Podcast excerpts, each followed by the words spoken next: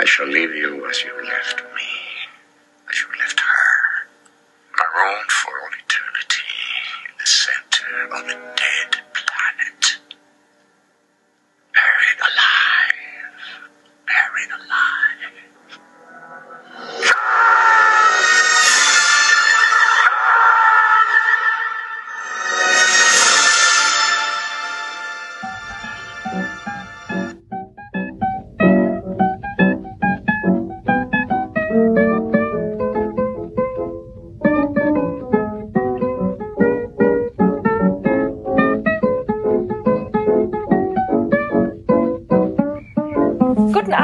Zuhörer und liebe Zuhörerin. herzlich willkommen zu einer erneuten Folge von Spätfilm Kino in deinem Gehörgang. Das ist korrekt. Richtig. Ich, ich sag auch Hallo. Schön, dass ihr wieder eingeschaltet habt oder dass ihr äh, den Stream abonniert habt und äh, ja, keine Ahnung, äh, den, euer Podcatcher unseren Podcast eingefangen hat oder wie auch immer ihr an uns gelangt seid. Das ähm, ist schön, dass ihr überhaupt da seid. Heute gibt's äh, ein paar Änderungen in dieser, also in dieser Folge. Das ist quasi Gibt's ein ein paar Special. Änderungen, ein Special, ja. Aber dafür mal, ich war, da wir gerade beim Thema Hörer waren, ähm, ich habe mich zwei Mensch, lass mich doch auch mal was sagen. Nee, das, du darfst doch gleich reden, bis, bis dir die Zunge abfällt. Ich Aber ich habe doch wollte gar nichts sagen, gesagt.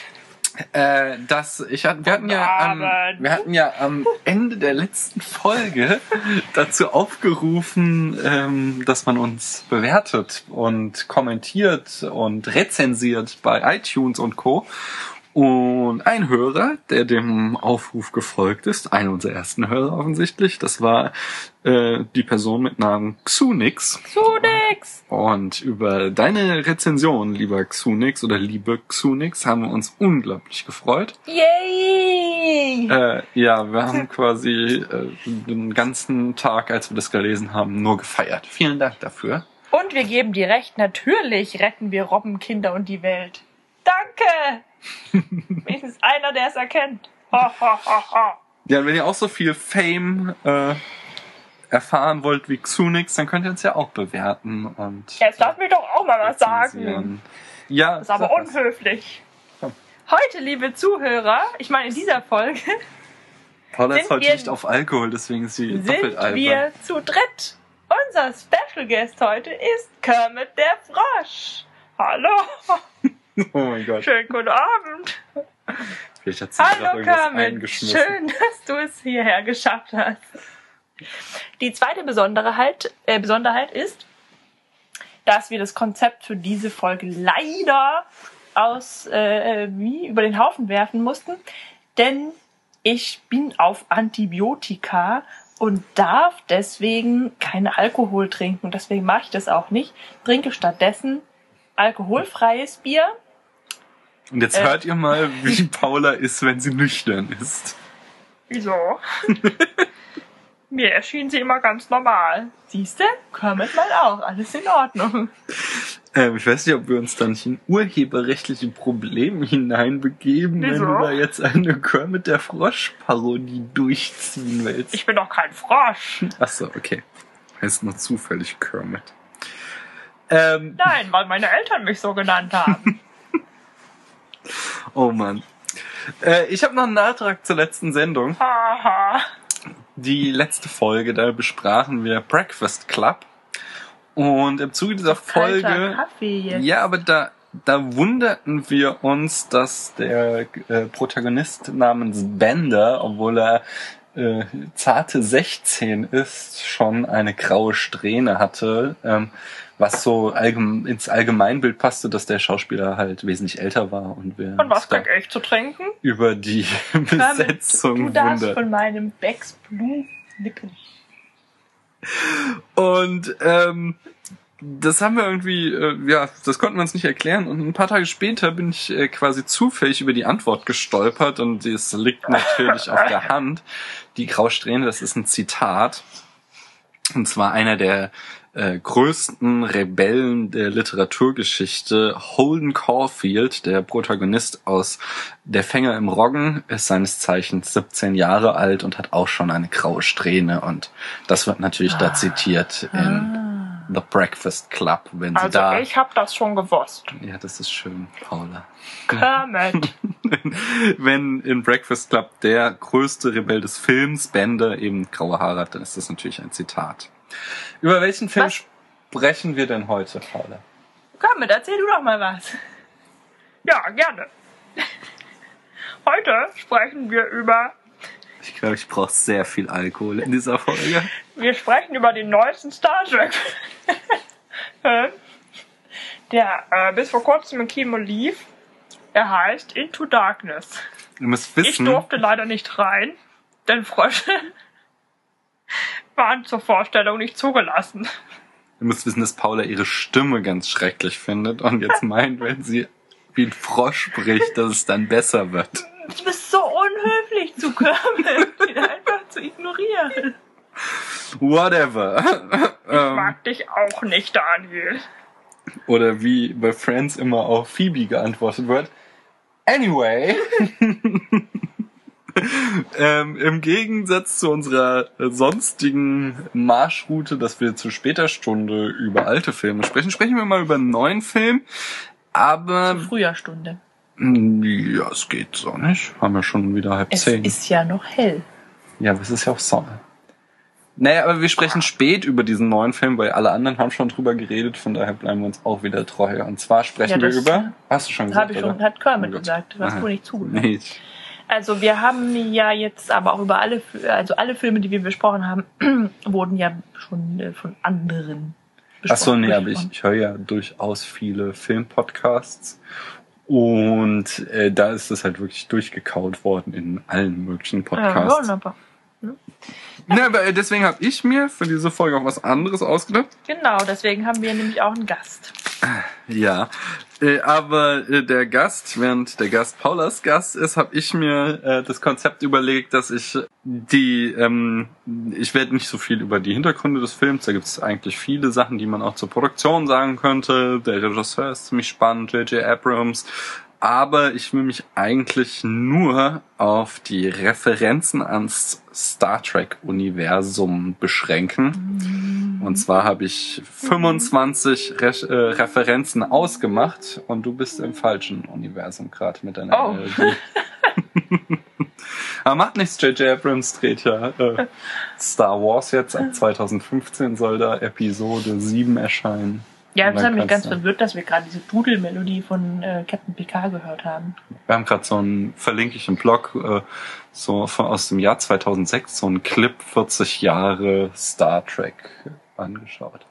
Und ähm, wir sind ja jetzt dann schon bei 47 Jahren Star Trek. Und äh, in ähm, dem schönen Film Star Trek Into Darkness wie ich schon sagte, sind mir, und es gibt sicherlich noch mehr, aber mir sind 25 Referenzen aufgefallen, respektive habe ich teilweise auch recherchiert. Die erste, die drin Ist der vorkommt. Titel Ja? Star Trek. Ja, das ist ein Star Trek-Film. Das ist so gesehen auch schon eine Referenz. Aber ich meinte eher die oberste Direktive. Die Exposition dreht sich komplett um die oberste Direktive. Und das ist natürlich schon mal ein, quasi eine Verbeugung vor dem ganzen Universum und ein Willkommen heißen an die ganzen Trekkies. Im Nahen eigentlich ja nicht. Also das ist ja keine Referenz an das Universum, sondern das gehört ja nun mal, also das, das gehört zu Star Trek dazu. Das ist nun mal die oberste Direktive korrekt, der äh, Föderation und ähm, äh, der, oder der Sternenflotte und äh, die ist nun mal die Basis für jeden einzelnen Star Trek Film. das ist korrekt. Deswegen Ja, aber ähm, du musst sehen, wie J.J. Abrams 2009 an den Start gegangen ist, und zwar mit der Maxime, er wolle Star Trek von dem ganzen Ballast befreien. ja, was denn für Ballast? Ja, die äh, Star Trek ähm, äh, war komplett am Boden. Die letzte Serie ist gefloppt, der letzte Spielfilm ist gefloppt. Also die äh, die ganze Franchise, also es ist als Franchise aufgebaut, das ist ähm, äh, die Marke und das war am Ende so. Das war quasi stand vor dem KO und dann kamen sie halt auf die Idee, ähm, diesen Film zu drehen von dem jungen Spock und Kirk und haben J.J. Abrams dafür gewonnen können und der sagte halt, er will ähm, Star Trek vom Ballast befreien und zwar diese ganzen, ähm, ja, diese ganzen festen Konventionen, die es halt in Star Trek gab, die möchte er halt aufbrechen. Und im 2009er Film hast du halt entsprechend viel weniger Referenzen, sondern es war ein sehr, also es war ein schöner Film und er hatte natürlich auch seine Referenzen, aber es war vor allen Dingen ein sehr actionlastiges ähm, Weltraumspektakel mit beeindruckenden Bildern. Aber das ist dieser Film doch auch. Ja, natürlich. Das geht ja darum, dass er damit die neuen Fans einfangen will. Er will halt einen Blockbuster, einen zeitgemäßen schaffen und nicht mehr dieses ruhige, meditative Star Trek-Geschichte und so. Äh, Wenn du jetzt zum Beispiel den, den letzten, also den, den letzten Film vor Abrams anschaust, Ja. Nemesis, so, die ganze Story basierte auf dem Konflikt mit den Romulanern. Wenn du nicht eh schon Star Trek geguckt hast, hast du das nicht verstanden, so. Ja, das ist ja Und- auch ein Track. Ja, genau. Und davon wollte er halt weg. Er wollte halt ein größeres Publikum einfangen. Und wenn er dann halt jetzt den Film mit der ersten Direktive, also so einem, ähm, das ist das Prinzip der Nicht-Einmischung, das ist so ein Ur-Star Trek-Prinzip. Ähm, wenn er den Film damit beginnt, dann ist er halt quasi, äh, macht er damit klar, hallo Trekkies, ich fange euch auch wieder ein. Ich halt, ich bin zwar hier mit meinem Film vertrete ich zwar den Ansatz, ich will ein breiteres Publikum gewinnen, aber ich habe euch nicht vergessen. Und deswegen diese Exposition, wo die oberste Direktive drin vorkommt. Na gut. Die da übrigens äh, missachtet wird. Natürlich, sie wird aber auch fast immer du hast noch gar missachtet, nicht deinen. Spoiler-Alarm gebracht. Oh, scheiße, ja. Das stimmt, Ja. aber wir haben auch diesmal noch nicht gespoilert, Ja, aber es doch. kommt jetzt gleich und deswegen sage ich es wie immer einmal und dann nie wieder. Ähm, wir spre sprechen hier zu später Stunde diesmal über einen neuen Film, aber wir nehmen kein Blatt vor den Mund. Wir sprechen jedes schmutzige Detail durch und wenn ihr zu den Leuten gehört, die lieber nichts über einen Film wissen wollen, bevor sie ihn anschauen, dann könnt ihr genau jetzt ausschalten, denn jetzt werde ich den ersten großen Mega-Spoiler bringen und werde nicht weiter davor warnen. Genau. Nicht vergessen, abschalten. Ähm, der Film Into Darkness ist eine ist der zweite Film von J.J. Abrams, der zweite Film des Relaunchs von Star Trek und er ist eine einzige Hommage an Star Trek, den äh, Nummer zwei, den zweiten Kinofilm überhaupt von Star Trek, Der Zorn des Khan. Und da Oh. finden sich gleich sechs Referenzen drin. Das fängt schon auch an in der Exposition. In der ersten Szene dann, wenn äh, Spock wird in den äh, Krater eines Vulkans herabgelassen, um den Gebeamt, ne? Gen nee, er Ah, wird der so, der wird von so einem Shuttle abgeseilt. Stimmt. Und um ihn äh, halt den Ausbruch zu verhindern und sie können ihn da eben nicht rausbeamen, weil sie halt die Enterprise nicht nah genug ranbringen können, ohne die erste Direktive zu brechen. Die Ähm, oberste. die oberste. Mhm. Wird aber auch die erste oft genannt. Mag Ähm, sein. Und ähm, Spock will sich dann halt opfern und Kirk ist damit gar nicht anverstanden. Die äh, unterhalten sich immer über Kommunikatoren und Spock sagt dann, ähm, the needs of the many outweigh the needs of the few. Und dieser Satz ist äh, einer der letzten Sätze, den äh, Spock in Star Trek 2, der Zorn des Khan, sagt. Und was heißt das? Ja, die, das ist quasi Utilitarismus, die Ja, ich glaube, die das ist Bedürfnisse, die Deutsch. Bedürfnisse der vielen äh, zählen mehr als die Bedürfnisse der wenigen. Ah.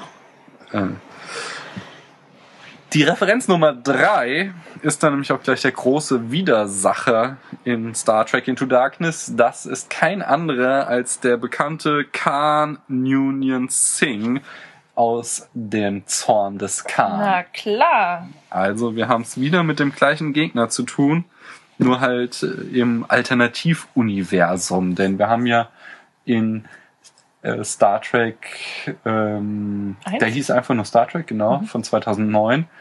Da wurde ja die Zeitlinie ist das schon verändert. so lange her. Das ist schon so lange her. Mhm.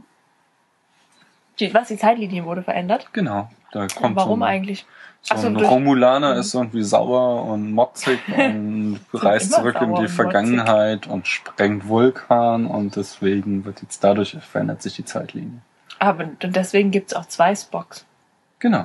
Der reist ja auch zurück, um dann Spock zu helfen. Jetzt in dem Film. In nee, zweiten. Karl, im ersten Film äh, reist er zurück, um Kirk zu helfen, genau. Kirk. Mhm. Kirk. Kermit. Kirk. Referenz Nummer 4. Der Khan trat das erste Mal in The Original Series auf in der Folge Space Seed. Und in jener Folge hat er 72 Crewmitglieder, die in Stasis, also eingefroren sind. Und diese 72 Crewmitglieder spielen auch eine ganz wichtige Rolle jetzt in äh, Into Darkness. Into Darkness. Nämlich, Paula, welche? Into Quarkness. Was? Ach so, ja, sie sind ähm, äh, der Augapfel von Khan. Einerseits ähm, äh, hat er sie als Torpedos getarnt und sie sollen. Nee, Quatsch. war Nee, gar da nicht können die ne? anderen haben ihn. Ja, nee, genau. Das ist dieser Also das ist, sind die Crewmitglieder von Khan möchte er, er möchte sie natürlich befreien, weil sie für ihn wie eine Familie sind und wie die besten Freunde. Und das, diese, diese Fixiertheit darauf äh, wird ihm zum Verhängnis. Ja. Top. Tipp. Referenz Nummer 5.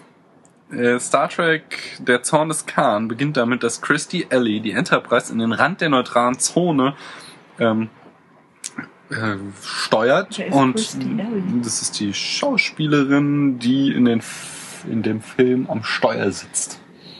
Ah ja. Und dort am Rand der neutralen Zone versagt der Warp-Kern und die Enterprise war zerstört. Und dann stellt sich aber heraus, dass es eigentlich nur der berühmt-berüchtigte Kobayashi-Maru-Test. Willst du mal kurz erzählen, worum es sich beim Kobayashi-Maru-Test handelt? Der Kobayashi-Maru-Test wird an der Sternenflottenakademie durchgeführt für junge, ähm, was ich, Anwärter für Kommandoposition. höhere Posten, ja. Ähm, indem sie sich beweisen müssen. Der Witz an diesem Test ist, dass er gar nicht bestanden werden kann. Also es ist irgendwie eine äh, ziemlich komplexe Situation, die gemeistert werden soll und die nicht gemeistert werden kann. dass halt man auf jeden Fall verliert und es darum geht halt, sich mit dem Verlieren auseinanderzusetzen. Und das, das wird halt zitiert in Star Trek Into Darkness, in dem die Enterprise am Rand der neutralen Zone strandet und der Warp-Kern am Ende versagt. Äh, aber diesmal ist es natürlich kein Kobayashi-Maru-Test, sondern sie hängen da wirklich fest. Leider. Und das Ganze endet dann in der Referenz Nummer 6, die eine Variation des Endes von der Zorn des Khan ist, wo sich Kirk, äh, nein, in der Zorn des Khan opfert sich Spock, indem er den Warpkern repariert, der dann da auch kaputt ist und äh, dadurch stirbt.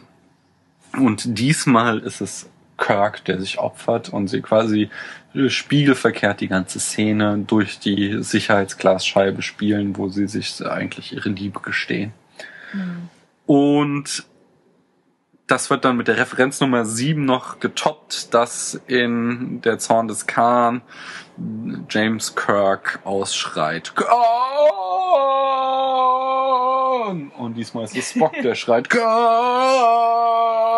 Das Vor heißt, Wut. Kahn, ich hasse dich, genau. Mhm. Genau, dass der Freund gestorben ist. Ja, ich glaube, in dieser äh, Version hat äh, musste Kirk sich opfern, weil er ja so als der, der Loser-Captain dasteht. Zwischendurch wird ihm ja auch die Enterprise weggenommen. Mhm. Der baut ja mit seinem Draufgängertum immer, immer nur Mist. Mhm. Er macht alles kaputt und, und Spock ist eben der, der äh, ja, als Vulkanier wahrscheinlich muss er auch so sein, der, der Vernünftige, ja. Mhm. Ähm, und Kirk muss also beweisen, was ihn auszeichnet und ihm dann die Qualität gibt, Kapitän zu sein, nämlich äh, Mut und bedingungslose Loyalität. Und in diesem Fall dann eben auch, ähm, dass ihm seine Mannschaft wichtiger ist als er selbst. Weil, ja, das, Das macht ja das das wird, das Gegenteil wird ihm vorgeworfen, dass er ein selbstsüchtiger Draufgänger sei. Äh, bei der Folge der Retinauten, die sich mit äh, Star Trek Into Darkness auseinandergesetzt hat, da war der Ralf von den Wikigeeks zu Gast und der hat eine super Theorie. auch einen Geist, genau Äh, er hat eine super Theorie aufgestellt. Nämlich, dass, der, dass das Thema, das Leitthema des Films ähm, eigentlich das Scheitern ist. Und das, nein, nicht das Scheitern, sondern das Überfordertsein. Ja. Und das ist ziemlich clever, weil das stimmt wirklich. Jeder Charakter im Film wird eigentlich überfordert. Ja, das war aber im ersten Teil, wenn ich mich nicht irre, ja auch so. Ich meine, klar, das sind ja auch alles Rekruten gewesen noch. Also, also ich meine, junge, ähm, ich weiß gar nicht, ich weiß gar nicht mehr, wie genau das ist, aber die haben ja halt bewiesen, dass sie irgendwas konnten, was ihnen gar nicht zugetraut wurde. Mm, Ja, aber das ist diesmal noch ein bisschen stärker so halt. Dieses, also dass halt Kirk wird die, halt die Enterprise weggenommen, weil er sich da nicht dran hält. Äh, Spock ist überfordert, indem er das halt diese, diese Solidaritätsgeschichte nicht rafft mit diesem seinem Bericht, den er schreibt da. Ja. Und da die Freundin äh, Uhura ist eh überfordert von Spock und seiner komischen, gefühllosen Art. Dann hast du hier den, wie heißt der, Chekhov, der halt da zum Chefingenieur gemacht Der wird. ist aber und- immer überfordert. ja, das, das ist halt das ist eine Rolle, der süße Kleine. Nee, aber das, ist, das zieht sich schon so durch. Das, äh, ich finde das ziemlich, ziemlich gut, dass das so das Leitthema des Films ist. Das kann ich gut nachvollziehen. Aber nichtsdestotrotz wird weiter zitiert. Also ich finde, das Leitthema ist eben das, was, was, äh, was ich gerade meinte, ist mehr Was so diese du gesagt die, hast. Genau, was ich gesagt habe, nämlich äh, die, die Freundschaft und, und das, die Mm, ja, Bereitschaft, klar. äh, sich eben für den anderen, äh, sein, sein Leben für den anderen zu geben oder die anderen. Mm. Für die Mannschaft. Ja. Natürlich, das stimmt. Das ist auch ein großer Aspekt. Vielleicht beides. Äh, alles. Die Referenzen 8 und 9 habe ich hier in meinen Notizen mit der Zwischenüberschrift Kirk und die Frauen notiert. Herzlichen Glückwunsch. Nicht wahr? Äh, Nämlich, wir haben einen neuen Charakter an Bord der Enterprise, die Wissenschaftsoffizierin Carol Marcos. Ja. Und das ist auch eine alte Bekannte. In den Originalfilmen 2 und 3 spielt sie die Mutter von Kirks Sohn. Somit können wir uns da wohl noch auf ein Ja. amoröses Abenteuer zwischen den beiden einrichten. Ja, ich hatte schon drauf gewartet. Hab mich gewundert, dass es nicht kam in dem Film. Ja, jetzt weißt du warum. Also es kommt noch.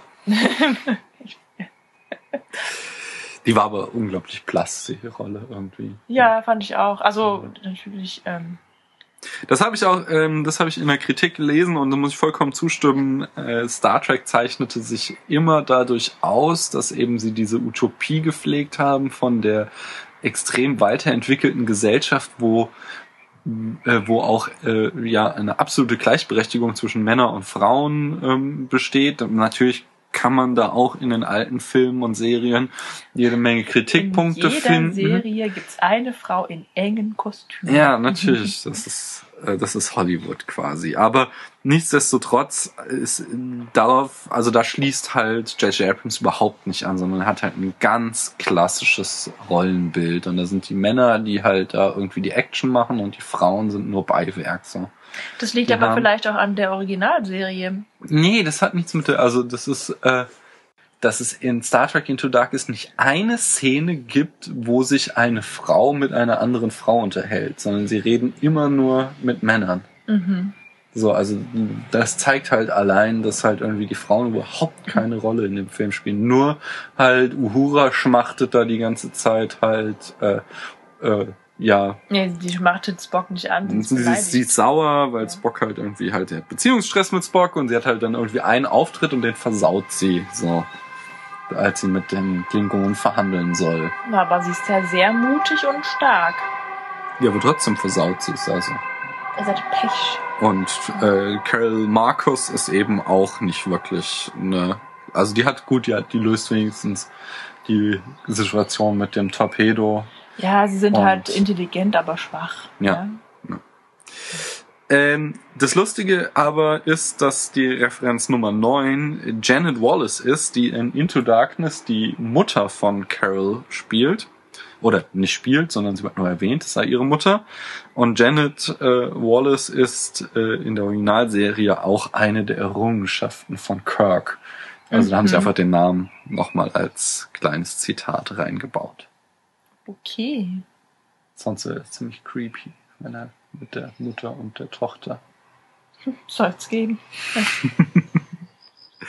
Kommen wir zu den Klingonen. Die haben nämlich einen Auftritt. Deswegen ja, und sind der sie war sehr enttäuschend. Entschuldigung, dass ich dich unterbreche, aber Referenz Nummer 10. Aber Klingonen haben mir ja gar nicht gefallen. Ja? mhm. So, jetzt darfst du wieder. Wollte ich nur mal sagen. warum haben denn dir die Klingonen nicht gefallen? Weil sie zu kurz vorkamen, weil sie verloren haben in der Szene. Und ähm, Das tun sie aber doch auch meistens. Sie werden immer so als die großen Krieger dargestellt, aber trotzdem verlieren sie meistens. naja. Ja, jedenfalls ähm, tauchten, die, tauchten die auf und hatten Masken auf ihren Gesichtern. Helme. Helme, ja, das waren Masken, das waren, das sah aus wie so Ledermasken vor dem Gesicht. Mhm. Ja. Und dann habe ich Ja, mich schon gefragt, da habe ich mich schon gefragt, was sind das bitte für Klingonen, die eine Maske tragen und ihr Kriegergesicht nicht zeigen? Denn ähm, äh, von, von meinem Wissen, was ich von dem klingonischen Leben und der Lebensart weiß, ausgehend, wage ich zu behaupten, dass Klingonen zu stolz sind, um sich hinter einer Maske zu verstecken. Ja, das haben sie aber auch in dieser besagten Folge der Retinauten ziemlich gut erklärt. Das geht einfach auf diesen, äh, auf diesen Make-up-Wechsel zusammen. In der Originalserie waren die Klingonen, hatten die kein großartiges Make-up, äh, einfach aus Budgetmangel und ähm, Ja, Make-up hatten sie dann schon, Ah. aber keinem. ja, ab äh, Ja. Äh, Next Generation kam dann diese berühmte äh, wuchtige Stirn als Markenzeichen der Klingonen erst.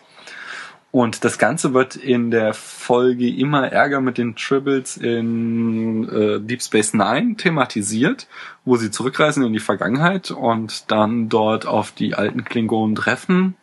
Und äh, Bashir äh, äh, ähm, Worf fragt, was denn passiert ist, warum die so anders aussehen, war es ein Virus oder was auch immer, was hat sie verändert? Und Worf dann nur antwortet, wir sprechen nicht darüber. und die Produzenten äh, das dann halt kommentiert haben mit so, ja Leute, es ist halt einfach, wir haben das Make-up gewechselt, es Mhm. gibt keine Erklärung und deswegen war halt dieser Helm da, damit du halt da stehst, so, oh, wie sehen die Klingonen aus so? Haben Ja. sie jetzt äh, die tollen Stirnwulsten äh, oder haben sie sie nicht? Und dann erst als der Oberklingone den Helm auszieht, dann siehst du so, ja, okay, natürlich haben wir wieder Klingonen mit dem entsprechenden Forehead.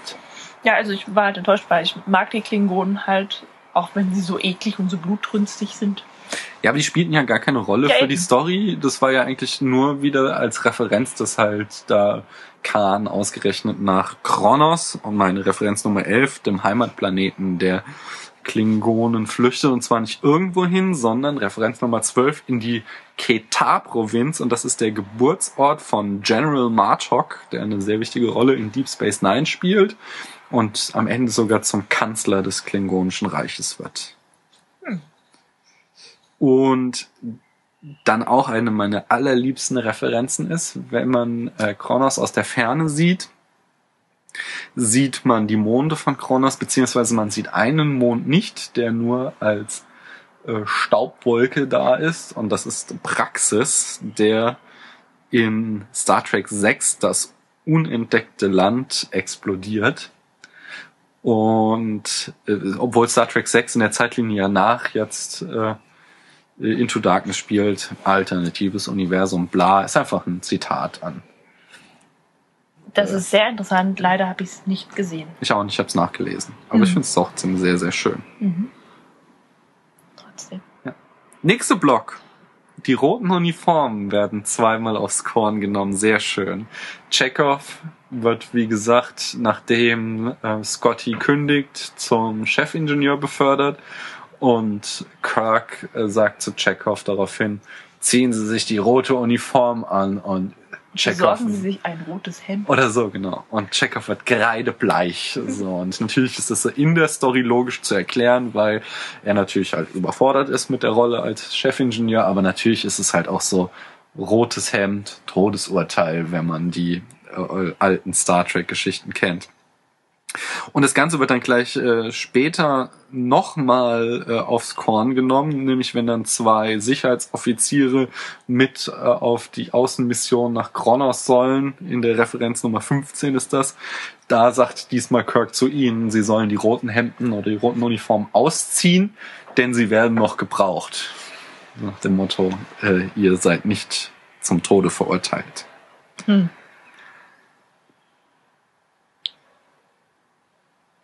Ja.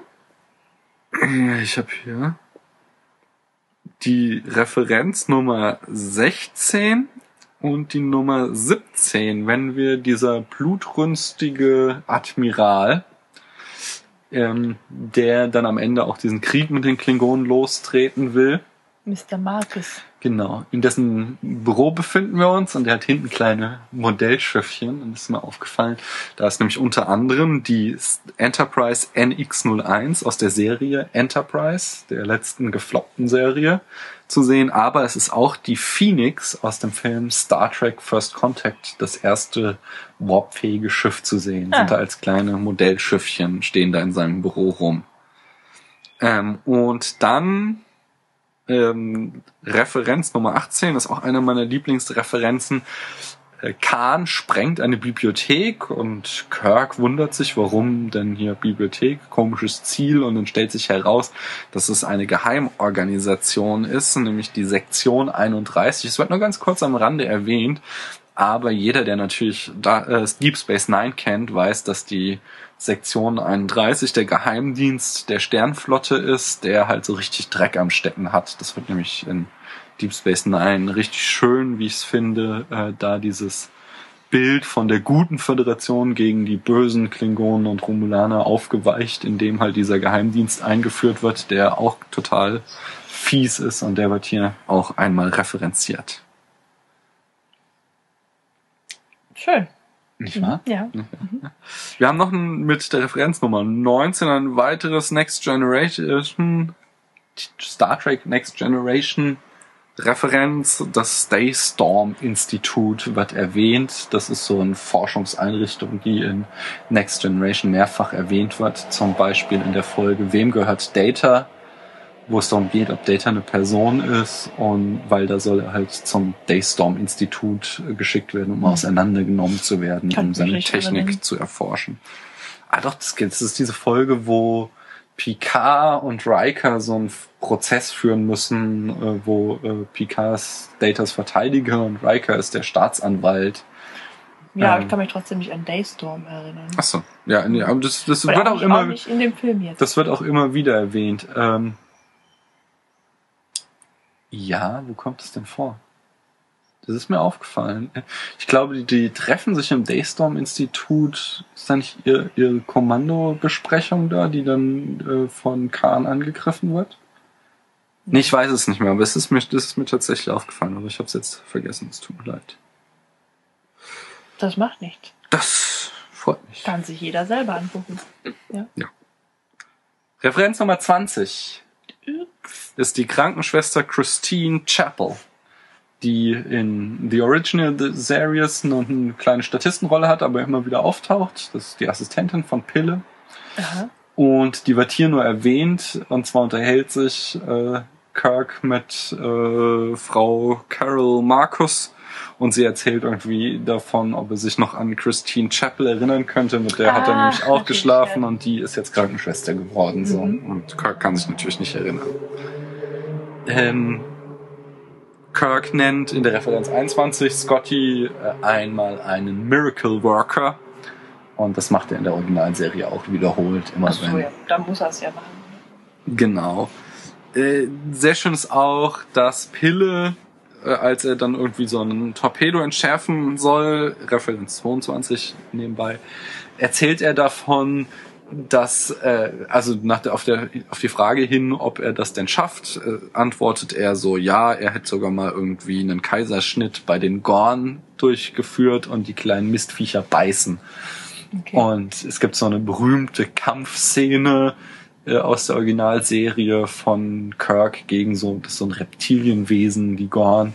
Und wo das Vieh halt auch irgendwie versucht, Kirk zu beißen. Das ist jetzt nochmal populär geworden, weil es da so ein, ich glaube, Playstation oder irgend so ein äh, ähm, Werbespot gibt, wo Kirk oder halt äh, William Shatner äh, vor der Playstation sitzt und gegen so einen Gor- Gorn antritt äh, und sie da quasi auf der Playstation den Refight haben. Oh. Ich glaube, es ist Playstation, weiß nicht, ich äh, werde den Ja, Werbespot wenn in den Blog nicht ist, dann ist schmeißen. die Xbox. Xbox One. Hm? Was? Das habe ich doch erzählt. Die dritte Xbox ist jetzt gerade vorgestellt so. worden und sie heißt Xbox One. Richtig schön unlogisch. Äh, Referenz 23. Dies, sie fliegen mit einem Schmugglerschiff runter auf äh, Kronos, um quasi Tarnung zu wahren. Und das Schiff ist äh, laut... Oh, wie heißt der denn, der Asiat? Ähm, äh, Solo. Zulu, genau. Laut Zulu ist das Schiff das Schiff aus The Mud Incident. Und das ist auch eine alte Folge der Originalserie, wo sie so einen durchgeknallten Schmuggler treffen und glaube auch festnehmen. Aber in Wirklichkeit ist es der Millennium Falke. Ja, er hat verdammte Ähnlichkeit. Und das ist dann auch ein Zitat an Star Wars. Äh, Gibt es nämlich die Szene, quasi wird sehr schön bildlich, auch richtig schönes filmisches Zitat. Äh, sie fliegen mit dem äh, Raumschiff äh, durch eine schmale Spalte, wie es der Millennium Falke auf dem Kometen Asteroiden.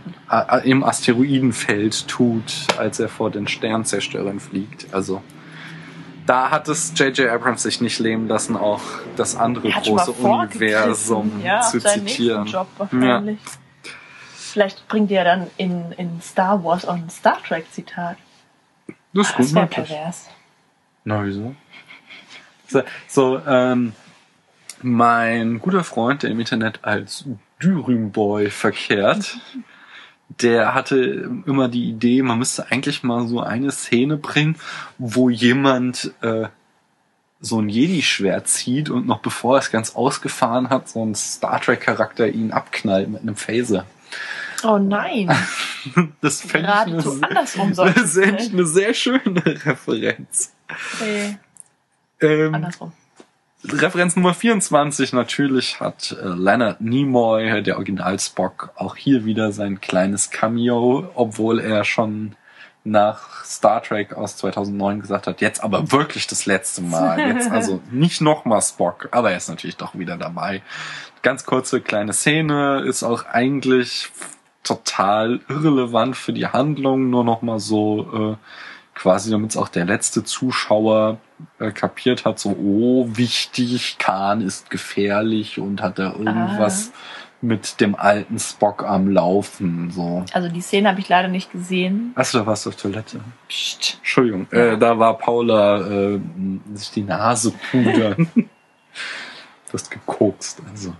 Sag mal, was erzählst du Jetzt denn? sag mal doch zu, Nase ja, pudern. ja, aber das stimmt doch gar nicht. Achso, nein, was warst du dann? Eis kaufen.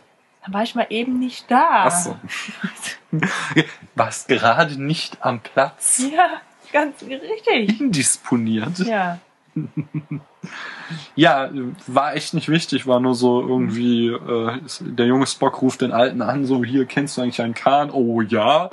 Sag mal, ist, kommt mir bekannt vor. ist der gefährlich? So, oh, ich darf dir nicht sagen, so, von wegen, äh, du musst dein Schicksal selbst finden, aber oh mein Gott, ist der gefährlich und wir haben ihn nur durch Einsatz der letzten Kräfte oder so äußerste Anstrengungen, so, ja, mein Tod, bla, sagt er nicht, aber soll das bedeuten? Nur dadurch haben wir ihn besiegen können. Was? Ja. Spock wird sterben? Im Kampf gegen Khan? Ja, in Star Trek 2, der Zorn des Khan stirbt Spock. Weswegen Star Trek 3 auch auf der Suche nach Mr. Spock heißt, wo Spock dann wiederbelebt wird. Ah. Nicht? So. Und dann komme ich zum Schluss, die Referenz Nummer 25 und auch meine absolute Lieblingsreferenz, weil sie es immer ist, sind natürlich die Tribble wieder da. Ich Und ich, ich mag die. Ich meine, das ist einfach ein flauschiges, kleines, knuddeliges und gleichzeitig der Erzfeind des klingonischen Imperiums. Nein. Doch. Wird in ähm, immer Ärger mit den Tribbles erklärt, dass sie sie haben sie durchs ganze Universum verfolgt, durch die ganze Galaxie verfolgt, um sie auszurotten, weil sie der Erzfeind sind. Ja, aber wieso denn? Ja, weil sie sich ja so wie blöde vermehren und immer alles übervölkern und leer fressen.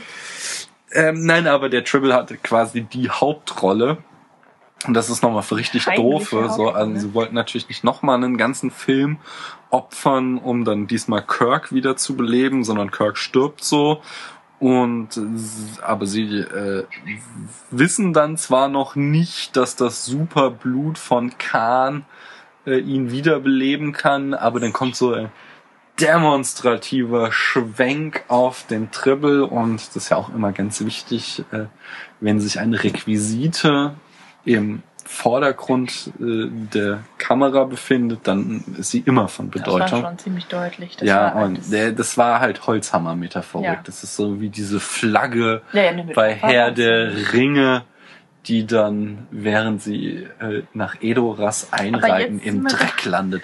Nein, ähm, wir sind jetzt nicht bei Herr der Ringe, wir sind jetzt bei Star Trek und der Schwenk kommt halt so wirklich so eine schöne Kamerafahrt und bleibt genau so da stehen, dass der Tribble so vorne links im Bild liegt, auch noch so schön in dem Rechts. drei oder rechts, egal, ist schön, auch 3D-Kino, hast du ihn halt noch so vor, direkt vor der Fresse quasi. Worum geht's Und- da nochmal in der Szene? Ja, sie, sie hängen da und sind total verzweifelt. Kirk ist tot. Oh Gott, können wir ihn nicht retten? Nein, er ist schon zu spät. Und äh, vorher hatte irgendwie halt einfach äh, Pille diesem Triple Blut injiziert von der Zorn des Khan. Und während sie da noch am Diskutieren sind, fängt dieser Triple eben an zu zucken. Genau, und der Typ hinter uns hat zu seinem Kumpel gesagt, Mensch, die könnten doch das Blut aus dem Triple nehmen. Hat er das gesagt? Nein. Nein. Ja, das ist alles, das ist äh, hochgradig unlogisch, was dann folgt, weil sie haben ja zwar 72 andere eingefrorene Supermenschen an Bord, aber nein, die können sie nicht nehmen, sondern sie müssen Ja, natürlich, natürlich, den Kahn die finden. müssten den, die müssten die erstmal auftauen. Aber das ist ja, der, nicht mit tiefgefrorenem Blut. das ist ja auch nicht tief, äh, tiefgefroren, das ist was anderes. Mhm. Aber ähm, wir haben, glaube ich, noch nicht erwähnt, Ist warum egal. Khan Triple- eigentlich so gefährlich ist. Ist ja egal. Ich möchte erst noch mal kurz sagen, Tribbles sind so geil, dass ich das denen auch verzeihe, weil Oh, Entschuldigung. sind, also Tribble. Das ist dein Lieblingstier. Ein Triple.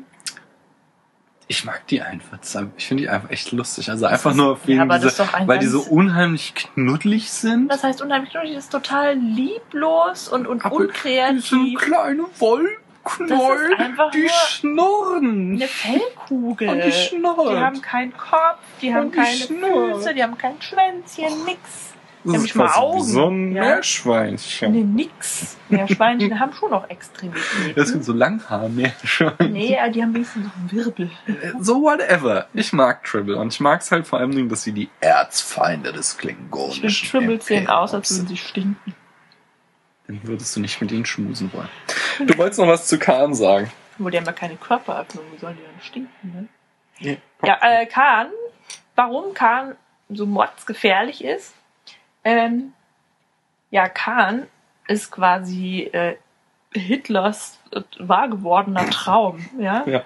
Ein, ein, ein, obwohl er, ja gut, das, der, der ist halt nicht blond und auch nicht blauäugig, aber ansonsten ist er halt Ja, irgendwie hab ich ja- genetisch, genetisch perfektioniert, super stark, super schnell, mega Reflexe, sportlich für den Kampf.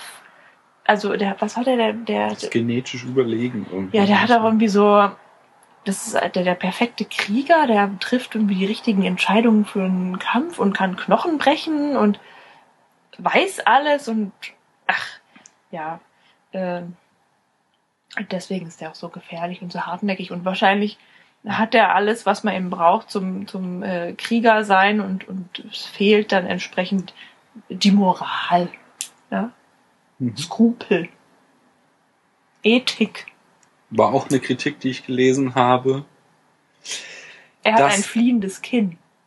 Ja, das ist ganz schlimm. Nein, im Originalfilm ist Khan Union Singh, der Name deutet es an, indische Abstammung und in, jetzt im Remake quasi wird er gespielt von Benedict Cumberbatch, der äh, quasi so weiß ist, dass man weiß ja gar nicht mehr sein kann. Er ist so Der ist, äh, urbritisch. der ist schon fast durchsichtig. So blass Ja. ist der. Ja. Der spielt halt auch den, sehr brillant übrigens äh, den Sherlock in der gleichnamigen Fernseh-Kurzserie, Miniserie von der BBC. Zwei Staffeln jetzt erschienen, soll demnächst die dritte Staffel kommen. Das ist schön. Ja, Also-. Das fand ich so ein bisschen überraschend, weil wir hatten Sherlock ja gesehen und da ähm, spielt er eben diese, diesen Hänfling, diesen, also gut, Sherlock Holmes mag ja groß sein, aber der ist ganz dünn und blass und schwach und ähm, der Sherlock Holmes gelesen hat im Original, der weiß ja auch, dass der eigentlich auch immer krank ist, süchtig ist er auch noch und jetzt spielt er dann eben in der anderen Rolle ähm, was, was so das Physische angeht, genau das Gegenteil. So Ja. einen riesengroßen, starken Muskelmann. Ja. Ähm, das hat mich so ein bisschen, das konnte ich ihm nicht so ganz abnehmen, aber Oh, das spielt es aber. Also ich meine, das war auch so einhellige Kritik quasi, dass der schon schauspielerisch die ja, auf jeden Fall, Leistung natürlich. Ich habe nur jedes Mal, wenn, wenn man ihn irgendwo gesehen hat, im Vergleich zu einem anderen äh, Zweibeiner, sah der halt dann natürlich immer sehr mächtig aus. Und in Sherlock Holmes sieht er halt sehr schmächtig aus.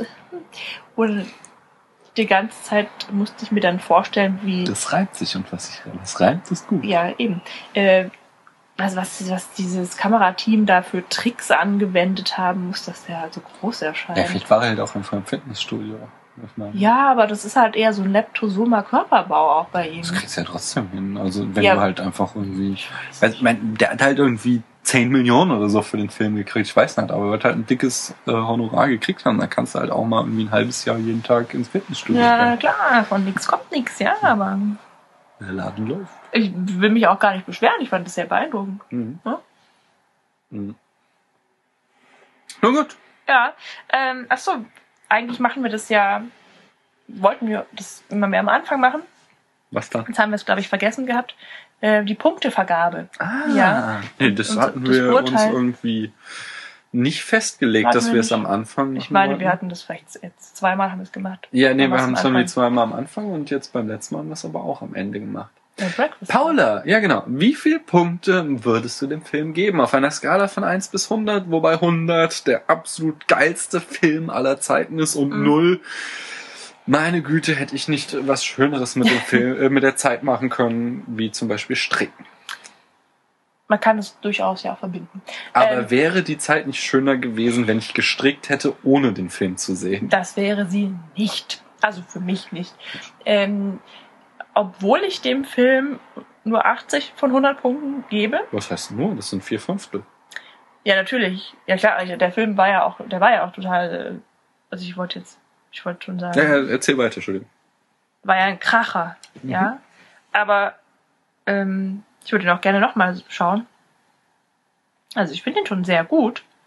Nur ist es genau andersrum. Ähm, andersrum als bei Breakfast Club oder wie? Wir haben diesmal keinen dialogischen Film, ja, andersrum Heißt als, ja, Al- Heißt es andersrum als? andersrum als bei Black. Ja. Ähm, und zwar ist es halt, ist da halt einfach, es ist einfach nur Action in dem Film. Und es war so spannend und aufregend, dass, also, also, mein armer Puls war die ganze Zeit höher als normal, glaube ich. Und es war dann teilweise auch ein bisschen anstrengend. Und mir fehlte dann, also nicht nur äh, physisch ein bisschen mehr Ruhe, sondern auch, weil ich ja eben den Star Trek-Film gehen wollte. Und dann wollte ich mehr von diesem arroganten und lächerlichen Gerede über physi physische, physikalische Zusammenhänge. Techno-Bubble. Ja, das hat mir gefehlt. Ja, das stimmt. Aber ansonsten, klar, 80 vom Punkte, gut, ein sehr guter Film. Klar. Ich gebe mir sogar nur 78 Punkte. Oha. Denn er hat schöne Bilder. Ich mag auch die Lens Flares, also die ganzen Gegenaufnahmen, wenn sich dann das Licht in der Kameralinse spiegelt und Mhm. Ach so. bricht. Mhm. Das gefällt mir durchaus, auch wenn er es natürlich übertreibt ein bisschen. Aber egal. Das mag ich ja. Tolle Bilder. Er hat eine packende, mitreißende Spannung, die aber vor allem zum Ende hin einige sehr billige Taschenspielertricks hat, wie zum Beispiel die Geschichte mit dass sie dann halt unbedingt das Blut von Khan brauchen, damit Mhm. es halt einfach nochmal zu so einem Showdown kommen kann. Oder auch, dass halt irgendwie sie am Anfang noch erwähnen, dass die Enterprise das beste und modernste Schiff der Flotte ist. Und dann kommt halt irgendwann im Zuge des Films so das Schiff des Gegners. Und es ist halt einfach mal doppelt so groß. Und es ist halt auch so, so klar, so, der hat das im Geheimen gebaut, so, aber dann wäre es halt so irgendwie so ein bisschen besser. Aber es ist halt doppelt so groß. Und das ist halt alles irgendwie, also, wie gesagt, die, die Story, die Grundgeschichte finde ich, fand ich spannend und mitreißend und ich habe mich auch durchweg gut amüsiert. Wie Ja. findest du denn Captain Kirk? Captain Föhnfrisur Kirk. Fünf Frisurius. Föhnfrisurius Kirk. Ja, ich finde ich finde ihn trotzdem gut. Also ich, ich mag ihn so. Halt, er spielt die Rolle des Haut draufs gut. So. Ja, Ähm, in Anlehnung an den alten. Besser als William Hm. Shat Shatner. Ja, er hat halt noch nicht die Wampe, so von daher hat er einen klaren Vorteil und muss nicht da in den Bauch einziehen. und ich mochte, deswegen habe ich ja die Folge dem gewidmet, die ganzen Referenzen so, das sind alles positive Punkte, aber die Story ist dann halt auch, also ich lasse mich halt nicht gern verarschen so, sondern man kann halt auch gute Geschichten erzählen, ohne dann so billige Tricks einzusetzen. Wie ich schon sagte, das Frauenbild ist armselig Ja, und ähm, das ist klassisch in einem Actionfilm. ja, aber halt nicht für Star Trek. Und Was also es gibt halt ein paar Abzugs, soll, ja. Abzugspunkte, aber 78 Punkte läuft ja auch immer noch. Ja regulär. Ja. Äh, mit, mit welchem, mit welcher Rolle äh, konntest du dich denn an, oder ja, wen mochtest du denn am liebsten? Ja, Scotty natürlich. Scotty auch. ist, also Scotty auch. ist einfach geil. Der, Der ist die ganzen, niedlich, ne? der ist niedlich, aber der ist halt auch so ein, äh, oder halt Pille. Pille ist, äh, wo, Pille wird halt quasi nur zum ähm, Witzemacher degradiert, aber ich finde ihn trotzdem geil, weil halt Er ist einfach doch ein bisschen zu ernst. Nee, nee, ich Dafür, finde dass die, der Witzemacher sein soll. der hat keine andere Rolle, als halt dauernd Catchphrases zu bringen, so, und, aber das macht er echt gut. Ich mag das. Ich finde ihn so, also ich würde mir vor, sie könnten mal so ein, wie sie es ja jetzt bei X-Men machen, so X-Men Origins, dass sie halt quasi dann halt einen Charakter herausnehmen und über den dann einen Sonderfilm bringen, könnten sie mal einen Pille Origins machen, wo er dann die Hauptrolle Ich spielt. finde den auch ein bisschen steif. So. Nee, ich finde, ich mag, also ich mag gerade diese, diese Sprüche so, aber halt, Ja.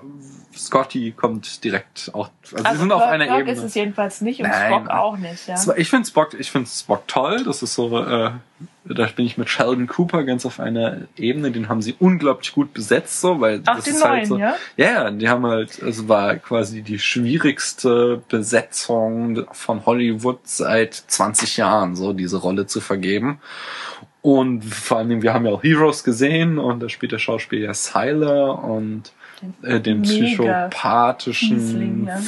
überbösen und äh, jetzt als Spock, also ich, ich spielt es gut, ich, er ist, er ist Spock, er ist durch und durch Spock, er ist einfach extrem gut besetzt. Ja, finde ich toll. Ja, ich finde ihn ein bisschen Aber- zu weinerlich, aber das liegt vielleicht am Drehbuch. Das kann gut sein. Aber Scotty ist natürlich äh, the man, the Ist es- miracle worker. Ist es denn in der Originalserie ja auch so, dass Spock und Uhura ein Verhältnis haben? Nee, da ist es, da gibt es eine berühmte Szene, der erste Ja, genau, Kirk und Uhura, genau, ja. Kirk und Uhura küssen sich einmal.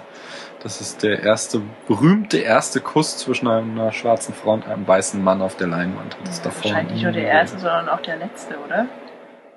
Hm, Der obwohl das immer Nicht- noch nicht so, der- nee, nee, letzte, also obwohl es immer noch wirklich viel zu oft ist, dass halt in Filmen das nur irgendwie äh, Ethnien sich untereinander fortpflanzen oder also so, weißt du, was ich meine?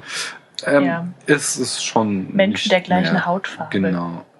Immer noch so, dass es Obwohl gerade bei Star Trek. Bei Star ja Trek ist ja das mal kurz, Ja. das ist ja, Star Trek hat immer diesen, diese wunderschöne, äh, dieses, dieses, die, die waren immer, also von der Film, von der Art Film zu machen, waren die immer unglaublich konservativ, so. Aber auf der anderen Seite hatten sie halt immer auch diesen, diesen Anspruch, diese, äh, ähm, ja, besonders moderne Ethik zu transportieren, was halt ja sie komplett durch alle Serien und Filme dann durchgetragen Ja, das ist haben. eine, eine äh, da gibt's keine gesellschaftlichen Schranken mehr, ja. Also es gibt Genau. keine, ähm, keinen Rassismus mehr, theoretisch auch keinen Sexismus. Und es, äh, jeder, also irgendwie arm und reich gibt's auch nicht, weil es gibt auch kein Geld mehr. Mhm. Ähm, alle leben im Wohlstand, zumindest die, die zur Föderation gehören. Mhm. Ja, schön wär's, ne? Ja. Ja, und aber dieses, dieses, also sie hatten halt auf der erzählischen Ebene waren sie immer sehr modern und dem gegenüber stand aber halt eine immer sehr konservative Art, Filme zu machen. Das Ganze, also bei Next Generation zum Beispiel, ist ja oft sehr auch wieder Kammerspielartig, dass du Ja. halt einfach die Leute so hocken auf der Bühne, ähm, auf der Brücke und diskutieren da ethische Probleme durch, Mhm. quasi, so. Ja. Was natürlich auch dann immer wieder mit dem mangelnden Budget zu tun hat. Aber das war immer so ein schöner Widerspruch, der, glaube ich, auch Star Trek sehr reizvoll für mich gemacht hat. Der Widerspruch wäre ja jetzt. Den ich eben gerade gesagt habe, dass es halt in filmisch sehr konservativ war, aber erzählerisch sehr fortschrittlich so. Und das ist halt irgendwie. Das war so eine Reibung, die ich ganz spannend fand. Ja, ich mag das Techno-Bubble Ja, natürlich. und die Klingonen. Ja, gut. Äh, möchtest du dann noch irgendwie weiter interpretieren oder noch irgendwas loswerden zum Film? Nö, wir sind durch. Ja, Kermit hatte si- sich inzwischen auch verabschiedet. Ähm, Ich habe ihn umgebracht. Er konnte einfach nichts sagen, weil er den Film ja nicht gesehen hat. Natürlich hat er auch äh, deine Ablehnung gespürt. Kann schon ein Grund sein. ja. Und mit was? Mit Recht. Der arme Frosch. Ich danke euch auf jeden Fall, dass ihr zugehört Dass habt. ihr trotzdem zugehört habt, Ja, und ich verspreche euch, nächstes Mal ist Kermit nicht dabei. sondern Äh, wieder ein ganz toller Film. Wir haben schon drei auf der Liste. Paul hat sich einen gewünscht und ich habe mir jetzt schon gleich zwei gewünscht und ich sag euch, es bleibt spannend. Wir werden die 80er Jahre nochmal konsultieren, die 50er Jahre und auch, oh man, das weiß ich gar nicht, aber ich glaube die Nullerjahre des äh, neuen Jahrtausends. Und wie gesagt, es bleibt spannend. Ich danke euch fürs Zuhören. und ich auch. Auf Wiederhören.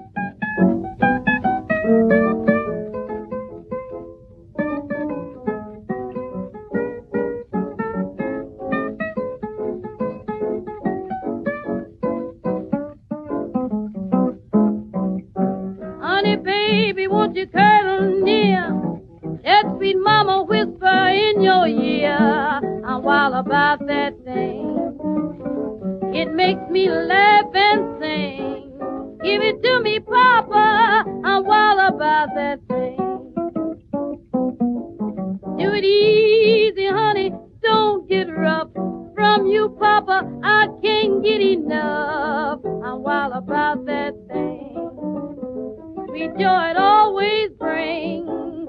Everybody knows it. I'm wild about that thing. Please don't hold it, baby, when I